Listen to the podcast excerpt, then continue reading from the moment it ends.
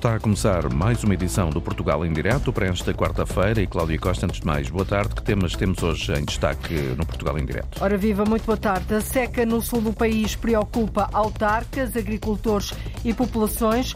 A situação é grave. Daqui a pouco começa em Faro a reunião da Comissão Permanente da Seca. Em cima da mesa estão cortes muito significativos. Vamos conhecê-los e vamos também ouvir o aviso dos agricultores. A famosa laranja do Algarve está ameaçada e isso pode levar ao encerramento de empresas. São cada vez mais as escolas que estão a condicionar a utilização de telemóveis dentro dos estabelecimentos de ensino.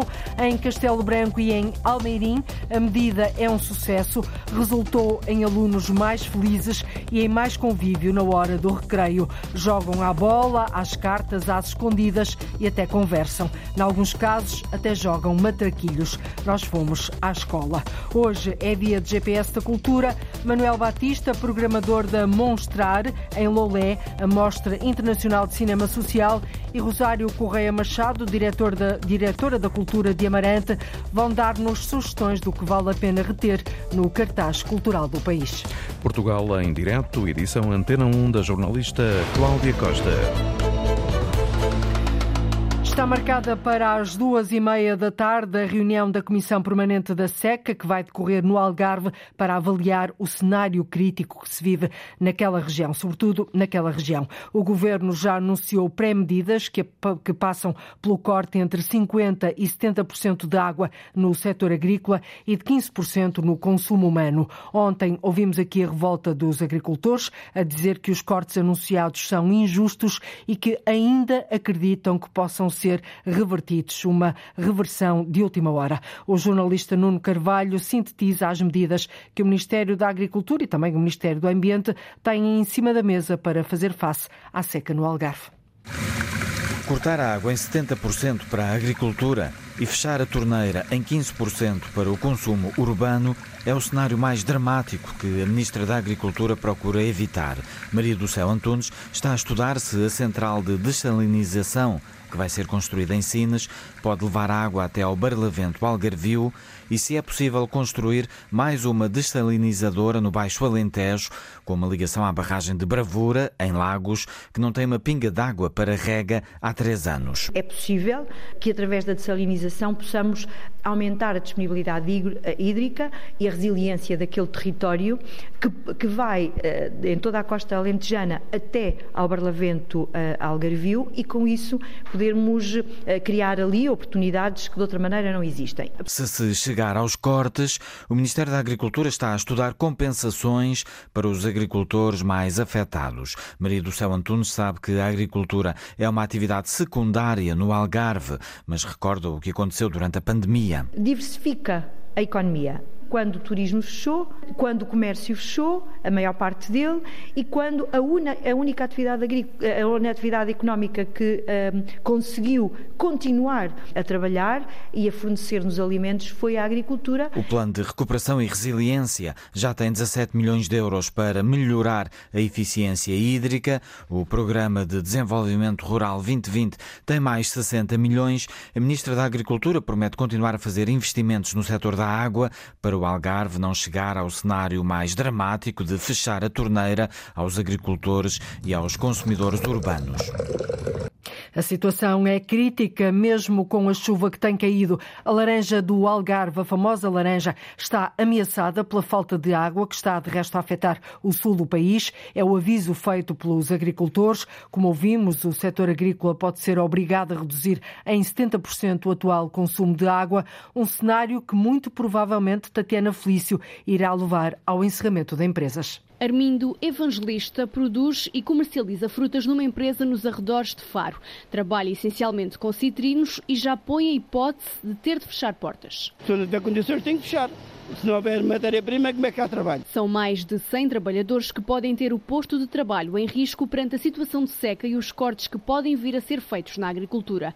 Armindo concorda que é urgente tomar medidas, mas não desta maneira. Eu não vou dizer que não haja cortes, mas não é da forma que está a falar, se não, não há a agricultura que suporte. A árvore é como nós, tem que comer todos os dias. Se vai cortar um bocado a água, como é que vamos ter produção? Não vamos ter. O produtor acredita que nos últimos 30 anos pouco ou nada foi feito para prevenir ou evitar esta situação e adotar medidas agora pode ser tarde demais. O que está a ser planeado, até pôr em prática, não sei se a agricultura vai suportar, vai aguentar. Se calhar não. Neste momento, em cima da mesa estão medidas que reduzem até 70% o consumo de água para a agricultura e cortes de 15% no consumo humano. Perante este cenário, José Oliveira, presidente da Algar Orange, acredita que a produção de citrinos no Algarve pode parar a partir de junho. Se estas medidas avançarem, se entretanto não chover, portanto, se as coisas evoluírem dessa forma, será certamente isso em muitos pomares, com certeza. Portanto, mas se isso acontecer, não será só aqueles que não têm neste momento acesso à barragem da Bravura e, portanto, que vão estar condicionados pelos cortes nas outras barragens. Uh, isso certamente que irá, que irá acontecer, problemas tanto significativos, mesmo ao nível das, das águas subterrâneas. Portanto, se a, a, validade para a falta de água, de água superficial for ir buscar mais água aos aquíferos, nós teremos naturalmente a curto prazo problemas de salinização, por exemplo. A produção de laranja no Algarve representa 90% dos citrinos no país. Daí a preocupação dos agricultores algarvios com este possível corte de 70% do consumo de água para o setor. Ora, o presidente da Comunidade Intermunicipal do Algarve diz entender estas queixas dos agricultores, mas volta a lembrar que na atual situação a prioridade é mesmo o consumo humano. Ontem, Macário Correia, em nome dos regantes do Sotavento Algarvio, defendeu que para minimizar os cortes previstos, há medidas que podem ser tomadas no imediato, como, por exemplo, a reativação de antigos furos municipais. António Pina, presidente da Comunidade Intermunicipal, responde que, onde for possível, isso será feito, mas há aquíferos que estão com níveis de água muito baixos. A questão que se coloca é que nesses perímetros de regra, especialmente no do Barlavento, o conhecimento que há sobre os furos não permite de ter essa essa substituição, porque os furos também ao longo dos vários anos e com a falta de chuva não houve a recarga suficiente.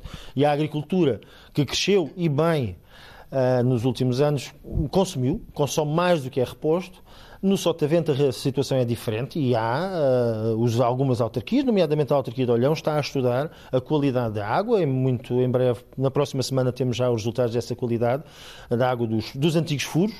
Uh, estamos já uh, a restabelecer a, a operação nesses furos para poder também contar com essa água. Podemos eventualmente estar a falar de arranjar mais um ou dois hectómetros António Pina, presidente da AMAL, foi entrevistado esta manhã aqui na Antena 1 a propósito das medidas que vão ser anunciadas esta tarde. Recordo que a reunião da Comissão Permanente da SECA reúne-se, começa daqui a pouco em Faro, às duas e meia da tarde. Conta com a presença dos ministros do Ambiente e da Agricultura e depois, eh, no final, serão então conhecidas as decisões definitivas. A Câmara de Lisboa está a discutir hoje um novo modelo de parceria público-privada privada para habitação acessível. A proposta do Executivo prevê a construção de 550 casas com uma renda 20% inferior à do mercado.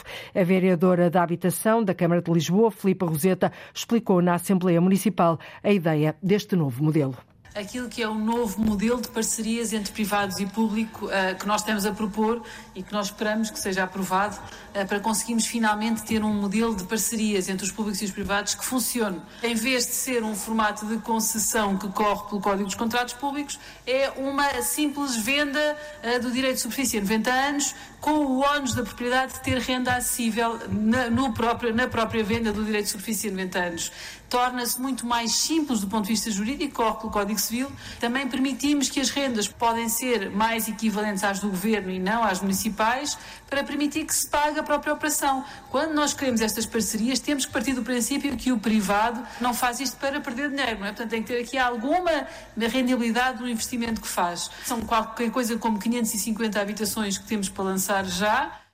O projeto está a ser discutido em reunião de Câmara que começou esta manhã. O executivo de Carlos Moedas espera que seja aprovado, mas a oposição está contra o modelo. O PS quer que as rendas sejam limitadas e não com base no valor de mercado. Também o PCP levanta dúvidas sobre este modelo público ou privado. O Partido Comunista teme que as rendas atinjam valores inacessíveis para uma grande parte da população. O Plano de Saúde Lisboa 65 mais chegou apenas a 13 mil municípios, um número que fica muito aquém do pretendido pela autarquia, que tinha como objetivo atingir 131 mil cidadãos. Para melhorar e aumentar a adesão ao Plano de Saúde gratuito, a vereadora dos Direitos Humanos e Sociais da autarquia, Sofia Ataíde, diz que há trabalho a fazer. Plano de Saúde 105 mais e temos 12.897 inscritos. Sabemos que foi o primeiro ano e sabemos que vamos aumentar. E vamos aumentar com um trabalho que vai ser feito em três eixos. Vamos fazer uma melhoria ao nível da comunicação, portanto, comunicar melhor, simplificar o processo de inscrição e alargar os serviços disponibilizados. Eh, porque sabemos que este plano é um complemento mas sabemos que cada vez é mais importante. Um plano de saúde gratuito para quem tem mais de 65 anos e é morador em Lisboa. O público-alvo são 131 mil municípios, mas para já estão inscritos apenas 13 mil. Nada segue como previsto pela Metro do Porto, que provoca impactos na mobilidade e na economia da cidade, que atinge, avisa o Presidente da Câmara, proporções intoleráveis. É assim que Rui Moreira, numa espécie de murro na mesa, volta alertar a empresa para os atrasos nas obras de construção da linha rosa entre a Estação de São Bento e a Casa da Música, por exemplo. Numa carta enviada à empresa do metro, a que a Antena 1 teve acesso, o autarca alerta para as consequências das derrapagens nas empreitadas. É a quarta vez que Rui Moreira escreve à empresa, diz que já perdeu a confiança nos prazos apresentados no Namaral. E estes atrasos, escreve o autarca à Metro do Porto, traduzem-se num impacto negativo, claro, na vida das pessoas e na economia da cidade que atinge proporções intoleráveis. Numa carta datada de 4 de janeiro, Rui Moreira, que já tinha ponderado não emitir novas licenças de ocupação da via pública, frisou que só a solução encontrada para evitar o encerramento do túnel do Campo Alegre, devido às obras da linha Rubi, levou à autorização de novas frentes de obra e deixam alerta. Este cenário, ou seja, as autorizações, podem ser alteradas se os atrasos persistirem. O autarca diz ter pedido aos serviços da Câmara para contabilizarem os atrasos verificados em cada empreitada da Metro do Porto, a maior derrapagem, refere, é de 621 dias na construção da nova galeria de Vila, sob a Rua das Flores, e a ligação à galeria que existe no Largo São Domingos. Na mesma carta, a quarta que escreve à empresa não questiona a importância da construção de novas linhas de metro ou a implementação de novos sistemas de mobilidade, diz, no entanto, ser inevitável que se perca toda e qualquer confiança nos calendários apresentados pela Metro do Porto. E esta é a quarta vez que Rui Moreira escreve à empresa. A Antena 1 pediu naturalmente esclarecimentos à Metro do Porto, até agora sem sucesso.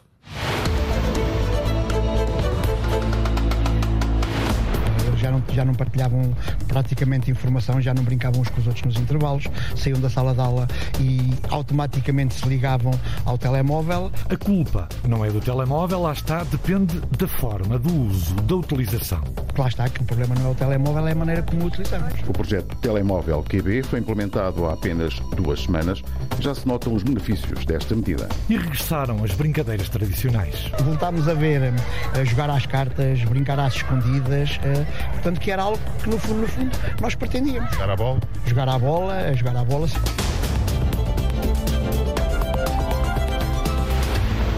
Daqui a nada já vamos aos recreios das escolas. Os hospitais algarvios e alentejanos já podem contar com um laboratório para análises genéticas. É o primeiro do sul do país, está instalado na Universidade do Algarve, vai permitir responder de uma forma mais rápida aos pedidos de análise de ADN que chegam do Serviço Nacional de Saúde, Duarte Baltazar. Dentro deste laboratório em Faro, procuram-se as respostas que marcam a diferença entre viver com saúde e viver sem ela.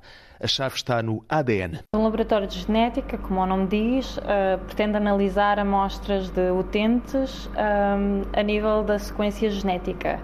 Uh, poderá ter diferentes âmbitos, seja a nível diagnóstico, prognóstico, um, dependendo daquilo que, que o médico prescritor uh, pretende saber, no pré-natal, cardiologia, por exemplo.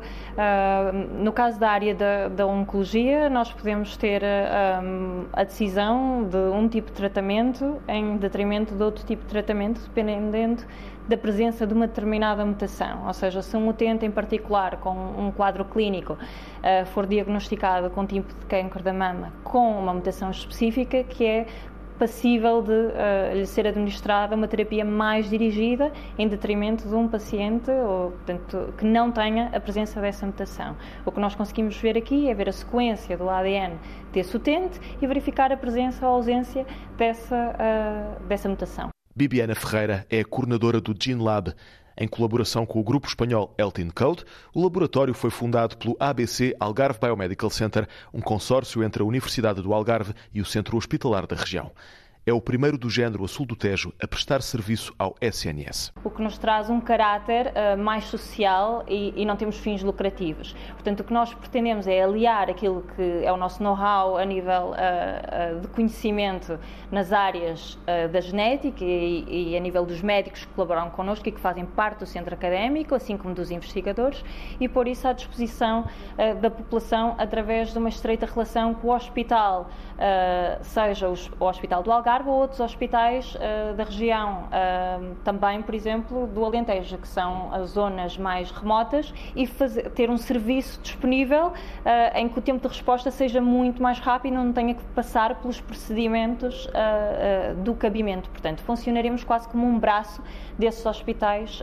públicos. O GeneLab by ABC conta com financiamento europeu superior a um milhão de euros e quer apostar em projetos de investigação.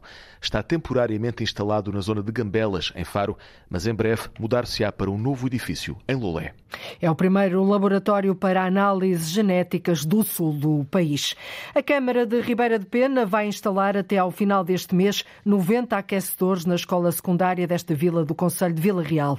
Ontem os alunos vieram para a rua, protestaram contra a falta de aquecimento no estabelecimento de ensino. Ora, o autarca João Noronha lembra que a escola foi, alvo de obras de requalificação que ultrapassaram um milhão de euros e que ficaram concluídas a 22 de dezembro, mas não estava prevista na empreitada a substituição dos aquecedores. Acho estranho que realmente, quando no dia 22 do passado mês de dezembro, o empreiteiro teve por fim uma parte da obra concluída, no início do ano, com o novo orçamento que temos, os técnicos da Câmara Municipal, eh, obviamente que sabiam que fizeram um apanhado dos 90 aquecedores que são necessários instalar em toda a escola.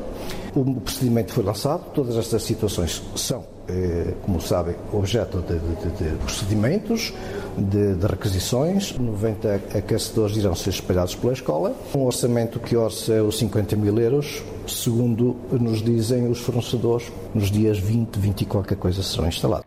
E como lhe disse há pouco, ontem os alunos da secundária de Ribeira de Pena manifestaram-se em frente à escola. O estudante André Ferreira dizia que muitos levavam mesmo aquecedores de casa. Fizemos um protesto pelas, pela falta de condições básicas que devemos ter numa sala de aula, como o aquecimento. Eh, é visível a adesão destes alunos, porque isso também os preocupa. Eh, há alunos eh, dos mais pequeninos que têm que trazer aquecedores de casa para se aquecerem porque não conseguem estar numa sala de aula. E a minha pergunta é: como é que isto é possível, sendo que a escola está em obras desde o início do verão e chegamos a janeiro, estamos a meio de janeiro e não há um sistema de aquecimento? Os alunos estão em pleno inverno e hoje nem está assim tanto frio, mas nos outros dias faz muito frio. Estamos em pleno inverno e não há aquecimento. É inverno e faz frio em Ribeira de Pena, Conselho de Vila Real, Trás-os-Montes. A autarquia já garantiu 90 aquecedores que vão ser instalados na próxima semana. Vai pedir uma reunião com a direção da escola, com pais e alunos e garantiu que a melhoria das condições de ensino em Ribeira de Pena é uma prioridade para a Câmara Municipal. A falta de verbas também tem afetado várias escolas dos Açores, como é o caso da Escola Básica Integrada Dom Paulo José Tavares, de Rabo de Peixe, na Ilha de São Miguel. Os problemas são muitos e vão da falta de funcionários à falta de dinheiro para garantir necessidades básicas, como, por exemplo, o papel higiênico e material de limpeza. O diretor regional de Educação admite que a verba possa ser insuficiente, mas remete para o Conselho Executivo a gestão do orçamento. O certo é que o problema não passa despercebido à comunidade escolar. Inês Linhares Dias. O clima é da habitual alegria que rodeia uma escola em final do dia de aulas. As crianças aproveitam os últimos minutos com os colegas e entusiasmam-se com a presença de um microfone no recinto. Mas há quem não se abstraia dos problemas da Dom Paulo José Tavares. Um sol, eu tenho 11 anos. Uh, e, eu, queria, eu queria que tivesse mais funcionários nessa escola, que isso é muitas crianças para os, funcionários. Uma inquietação partilhada por Mara Cabral, mãe de dois alunos do pré-escolar e do segundo ano. Na passada sexta-feira teve de ir buscar os seus filhos porque a escola não tinha funcionários suficientes. Eu tive que levar o mesmo notes para casa porque não tinha funcionários para tomar conta das crianças a nível de refeitório, a nível de recreios não, não tivemos, eh, não nos sentimos seguras, deixamos as crianças aqui. Também se apercebe da falta de alguns materiais, como papel higiênico. Sim, sim, sim, isso é verdade também. É. Porque a minha filha uh, tem dito a mim que quando vai à casa de banho tem que pedir todas as vezes o papel higiênico, porque, porque má falta de de materiais aqui na escola, inclusive papel higiênicos para a casa de banho, elas tentem mantê-los consigo para também não haver, não haver desperdício. Um cenário já comum nas escolas açorianas e que preocupa a comunidade. E são muitos os problemas das escolas açorianas, em particular desta Dom Paulo José Tavares de Rabo de Peixe, na ilha de São Miguel, chega a não haver dinheiro para papel higiênico e material de limpeza. Chama-se Instrumento Territorial Integrado do Funchal, tem como principal objetivo melhorar as acessibilidades, a mobilidade e a política ambiental numa colaboração entre o Funchal e os conselhos vizinhos de Santa Cruz e Câmara de Lobos, isto na Madeira. O projeto de 27 milhões de euros é financiado por fundos europeus e deve ficar concluído, Marco António Souza, até ao final de 2027. É um plano que une três municípios com objetivos comuns: beneficiar a mobilidade e a sustentabilidade da região Pedro Calado, presidente da Câmara do Funchal, lembra as mais-valias dos fundos europeus e dá conta do principal objetivo para este novo instrumento. Circulação rodoviária mais rápida, mais eficaz, com algumas obras de infraestruturas que vão ser realizadas nos três conselhos, permitindo uma articulação e um tráfego rodoviário eh, com menor quilometragem, algumas obras de acessibilidade que vão ser feitas nos três conselhos, eh, fazendo a aproximação em termos de estacionamentos, em termos de, de, qualidade da aproximação das pessoas aos centros urbanos dos três conselhos. No total são 27 os milhões de euros disponibilizados, 19 para o Funchal, os restantes 8 divididos pelos dois conselhos vizinhos. Lionel Silva, vice-presidente de Câmara de Lobos, quer melhorar a rede de transportes públicos. Estudar a viabilidade de se criar uma zona de interface nas imediações da cidade de Câmara de Lobos, permitindo que uh, os, os, transportes públicos possam uh,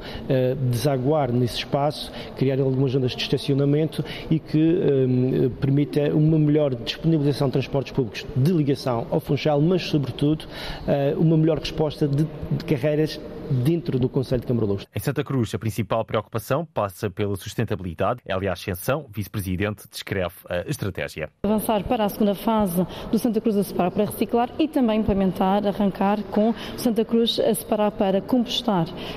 vamos ainda apostar na, na instalação de mais ecoilhas, de mais oleões e com isto também prevê-se a aquisição de mais viaturas que possam dar resposta a estes circuitos que necessariamente terão que ser revistos para dar resposta resposta uh, ao total de 5 mil ecopontos domésticos, recolha seletiva porta a porta. O instrumento territorial integrado do Funchal tem uma dotação orçamental de 27 milhões de euros e deve ficar concluído até 2027. E tem como principal objetivo precisamente melhorar as acessibilidades, a mobilidade e a política ambiental. Fazer muito e receber pouco é a vida dos jornalistas da imprensa regional. Em Bragança, o repórter Afonso de Souza foi conhecer a realidade dos órgãos de comunicação social da região que sobrevivem com as receitas publicitárias que são cada vez mais reduzidas. Com quase 90 anos de vida, o Mensageiro de Bragança acaba de receber o Prémio Gazeta. O diretor António Rodrigues, do semanário ligado à Igreja, espera que traga respeito e motivação. Para continuar na luta diária, consigamos também respostas quando contactarmos as instituições que estão nos centros de decisão. O mensageiro tem dois jornalistas a tempo inteiro e quatro pessoas no quadro. O diretor sabe bem das dificuldades em arranjar receitas numa região com poucas empresas. Portanto, sem grande disponibilidade para investir em termos de publicidade, que é um dos grandes sustentáculos também da, da imprensa. De resto, António Rodrigues queixa-se também da retirada por parte do governo há mais de 15 anos do porte pago, que acabou com muitos assinantes no estrangeiro, e do monopólio da distribuição por parte dos CTT. Há cada vez mais atrasos na entrega dos jornais por subscrição, por assinatura, como é o caso da maior parte dos regionais, e isso afasta também as pessoas, afasta os leitores e é uma machadada grande, não só na sustentabilidade dos jornais, mas também na democracia portuguesa. Na cidade de Bragança há outro jornal, o Nordeste, e uma rádio, a Brigântia, pertencem ao mesmo grupo, a Presse Nordeste. Já aqui trabalharam 14 pessoas, agora são 8. Destes, um estagiário e duas jornalistas. Ângela Paz é uma delas. Não é só fazer notícias para, para a rádio, temos que as fazer depois semanalmente também para o jornal. A rádio tem cinco noticiários por dia. Ângela diz que é preciso gostar muito para se ser jornalista. Fazemos horas extra, isso é inevitável. Trabalhamos aos fins de semana, feriados. Se eu não gostasse realmente daquilo que eu faço, eu não teria aguentado até agora. Com ela trabalha Karina Alves. As duas sustentam a informação da rádio e do jornal, de domingo a domingo. Por aquilo que fazemos, considero que sim, podíamos ganhar um bocadinho melhor.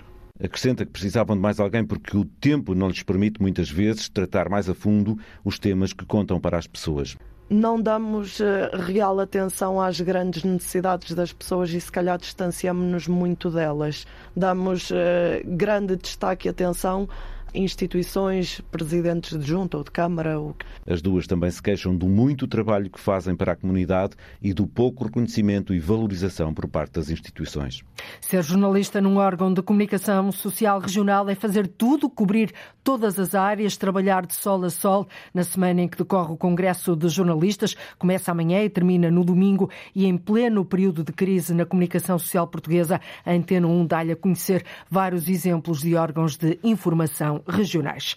São cada vez mais as escolas que estão a condicionar a utilização de telemóveis dentro dos estabelecimentos. Em Castelo Branco, o agrupamento de escolas Afonso de Paiva acaba de lançar o projeto Telemóveis QB, que limita o uso em espaços e momentos bem definidos. Em apenas duas semanas, o certo é que a medida já é considerada um sucesso, Paulo Brás.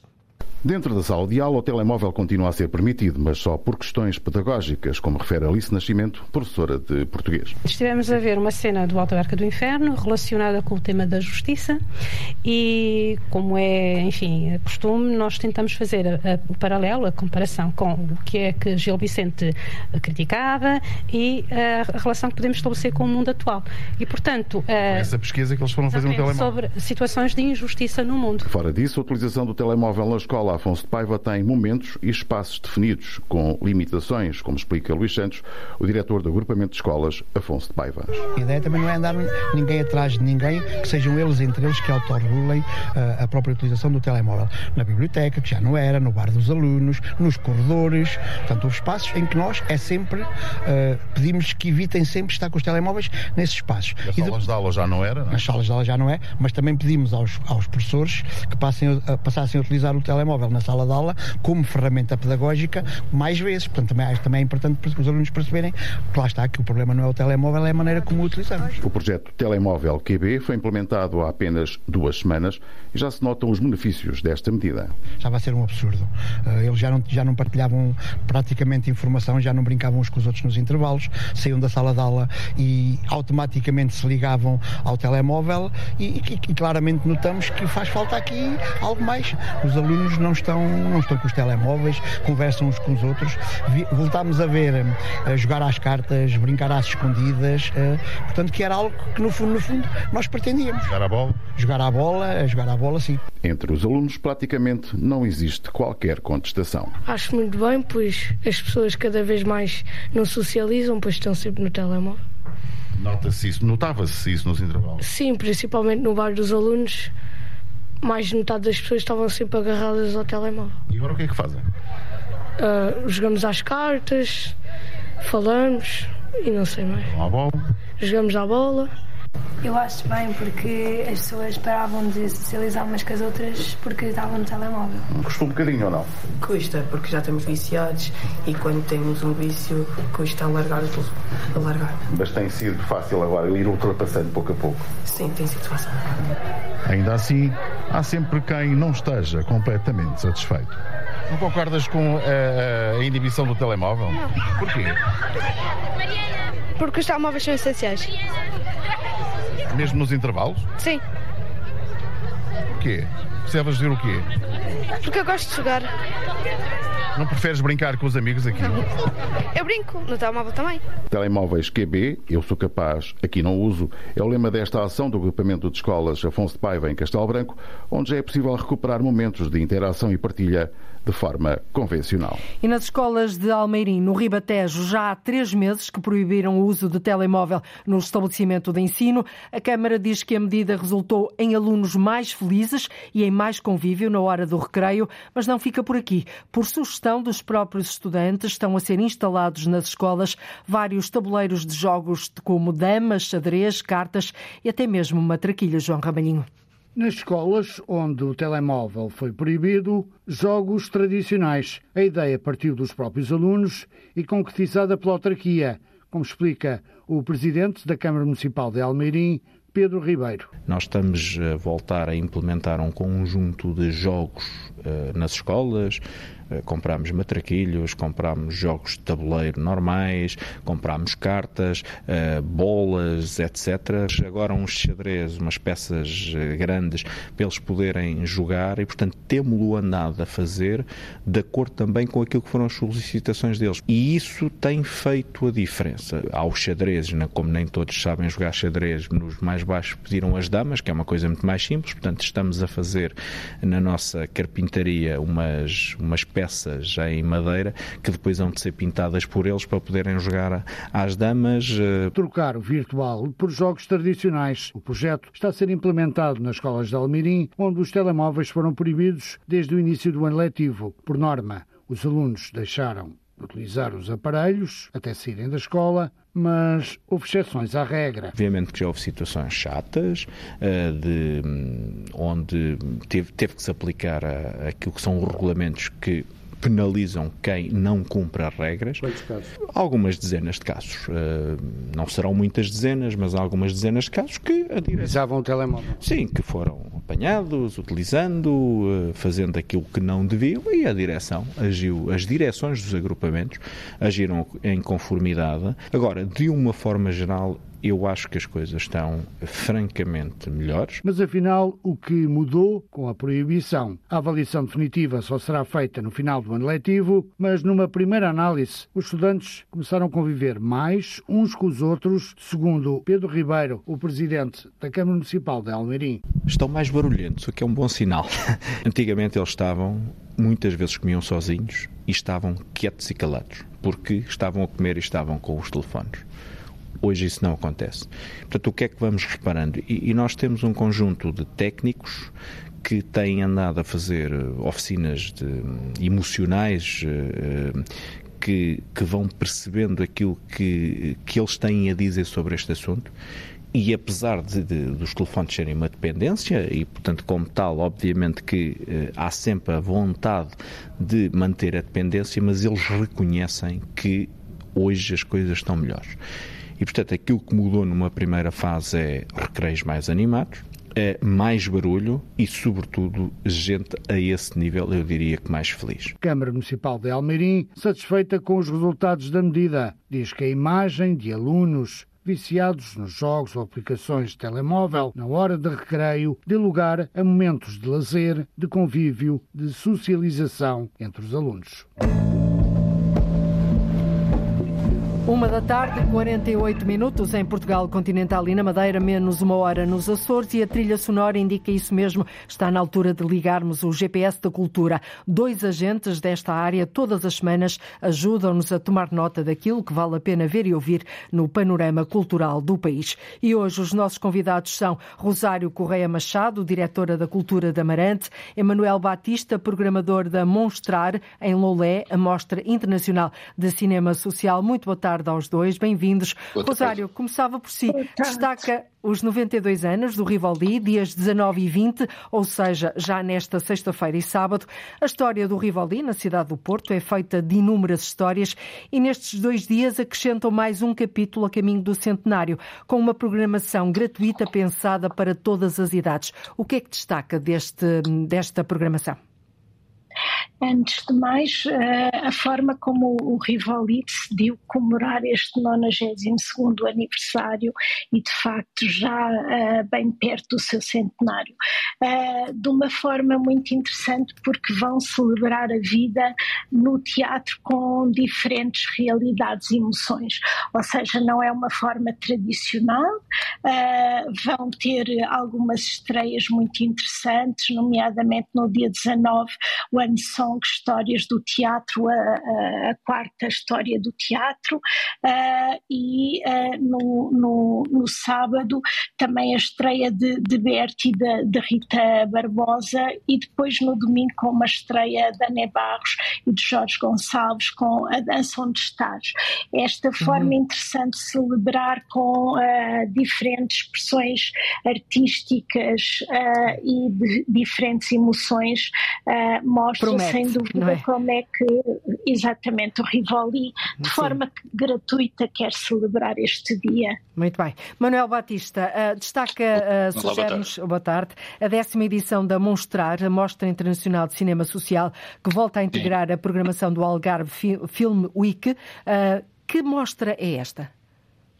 Isto é uma mostra que apareceu em 2015 com o objetivo de mostrar filmes uh, com um caráter mais social, que transportassem uma mensagem uh, que fizesse as pessoas refletir e que fizesse as pessoas olhar à sua volta e olhar ao, à sociedade onde estão inseridas. Uhum.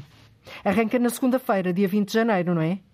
Uh, deu 20 de janeiro. Dia 20 de janeiro é sábado, peço desculpa, não é segunda-feira. Arranca sábado, dia 20 de janeiro. Os, film, os filmes arrancam dia 21, domingo, uhum. uh, e, e portanto temos. E a mostra um... em si, quando é que arranca? No sábado.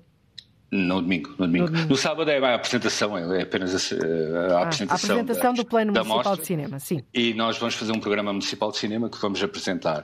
Uh, no, no, domingo começamos com um filme para a família, Os Demónios do Meu Avô, e depois teremos durante toda a semana, durante, a seguir ao almoço temos programação no auditório da Escola Secundária de Lolé, com, com uma interação com o público mais jovem, e depois, uh, a partir de quarta, quinta e sexta, temos filmes às 18 e às 21 no Cineteatro Loltano.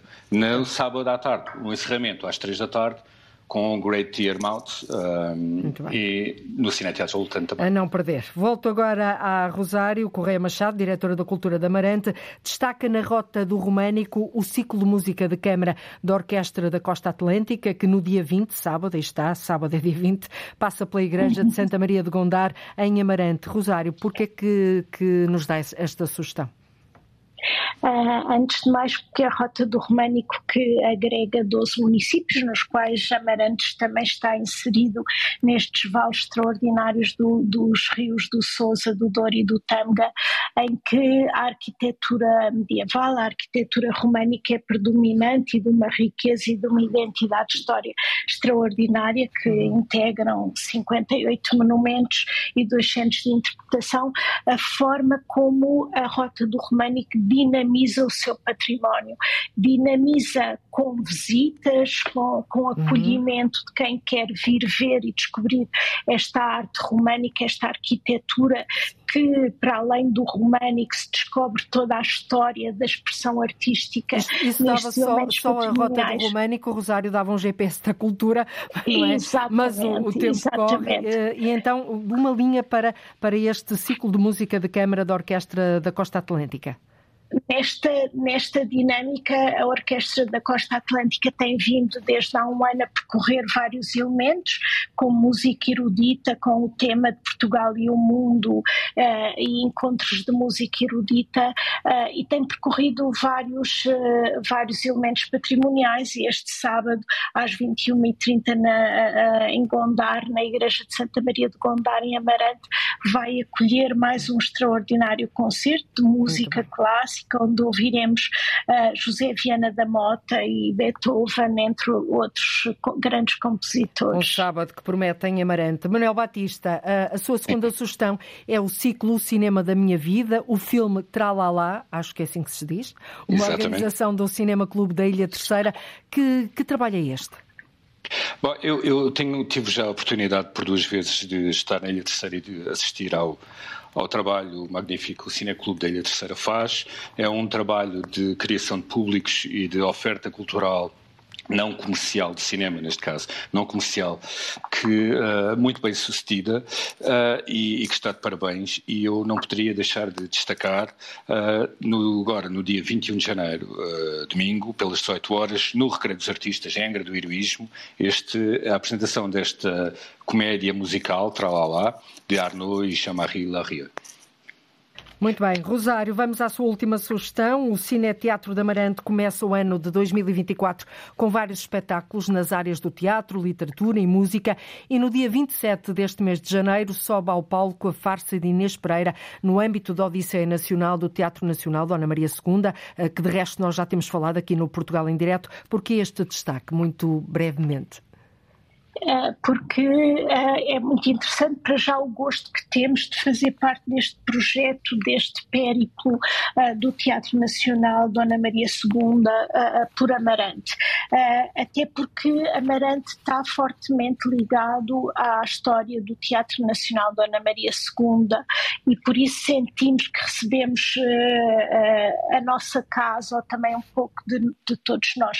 Como sabem, só para citar um destes aspectos, Agostina Bessa Luís foi diretora do uhum. Teatro Nacional eh, Dona Maria Sim. II, para além de outros elementos que nos unem. Uhum. Mas, acima de tudo, porque este projeto, para além da peça, uh, da apresentação da farsa de Inês Pereira, do, uh, com mais de 500 anos de, de, de Gil Vicente, uh, pela dinâmica e, de facto, o Amarante nestes dias transforma-se também. Fervilha, um eu diria que fervilha, não é? Exatamente, um bocadinho no teatro. Sim Dona Maria II com a exposição extraordinária, uma mostra que, do curador Tiago Bartolomeu Costa da exposição Quem És Tu, que é uhum. sem dúvida extraordinária, e no dia 27 temos o palco cheio de gente, com oficinas para a família, visitas guiadas e um extraordinário que promete um extraordinário debate com o Carlos Pimenta e a Marinela Freitas e depois a culminar com a apresentação da peça no nosso extraordinário Cine teatro uh, que foi aberto, reaberto há muito pouco, pouco tempo, tempo, e de facto é um gosto acolher o Teatro Nacional da Ana Maria II. Manuel Batista, temos cerca de um minuto para o fim do programa. Vamos à sua última sugestão, Cinemateca Júnior, Sábados em Família, no dia 20, este sábado. É uma organização da Cinemateca Portuguesa. Eh, por que é que nos sugere, faz esta sugestão? Eh, todas as minhas sugestões têm algo de, em comum, que é a criação de públicos e a oferta cultural, a oferta na área do cinema, fora da, da, da oferta Exatamente, dos, dos, circuitos habituais. É? Exatamente, e por isso este trabalho que a Cinemateca Júnior tem feito é um trabalho meritório de criação de públicos, de trabalho com os mais novos, de trabalho com os jovens, uh, e, e merece este, da minha parte, este destaque uh, que era o filme no dia 20, o Luís Josefina, e no dia 27, uma oficina O que faz uma comunidade, com a orientação da Ana Eliseu, a partir do filme Aniki Bobo. Do Manuel e, portanto, de Oliveira, não é? Exato, do Manuel de Oliveira. Portanto, temos aqui uh, muito para, para ver nos próximos dias. Agradeço ao Manuel Batista, também à Rosário Correia Machado, obrigado. por nos terem ajudado a pôr o país no mapa, o país em termos cultural e a ligar o GPS da cultura desta semana. Boa tarde e até breve. Obrigada. É tudo por hoje. Nós voltamos amanhã a ligar o território de uma ponta à outra. Ligamos o norte e o sul, o litoral e o interior, o continente e as ilhas. Contamos com a sua escuta na rádio ou na internet. Voltamos amanhã depois das notícias de uma da tarde. Até lá, fique bem. Está combinado. Boa tarde, Cláudia Costa, no Portugal em Direto. Liga à informação. Ligue à Antena 1.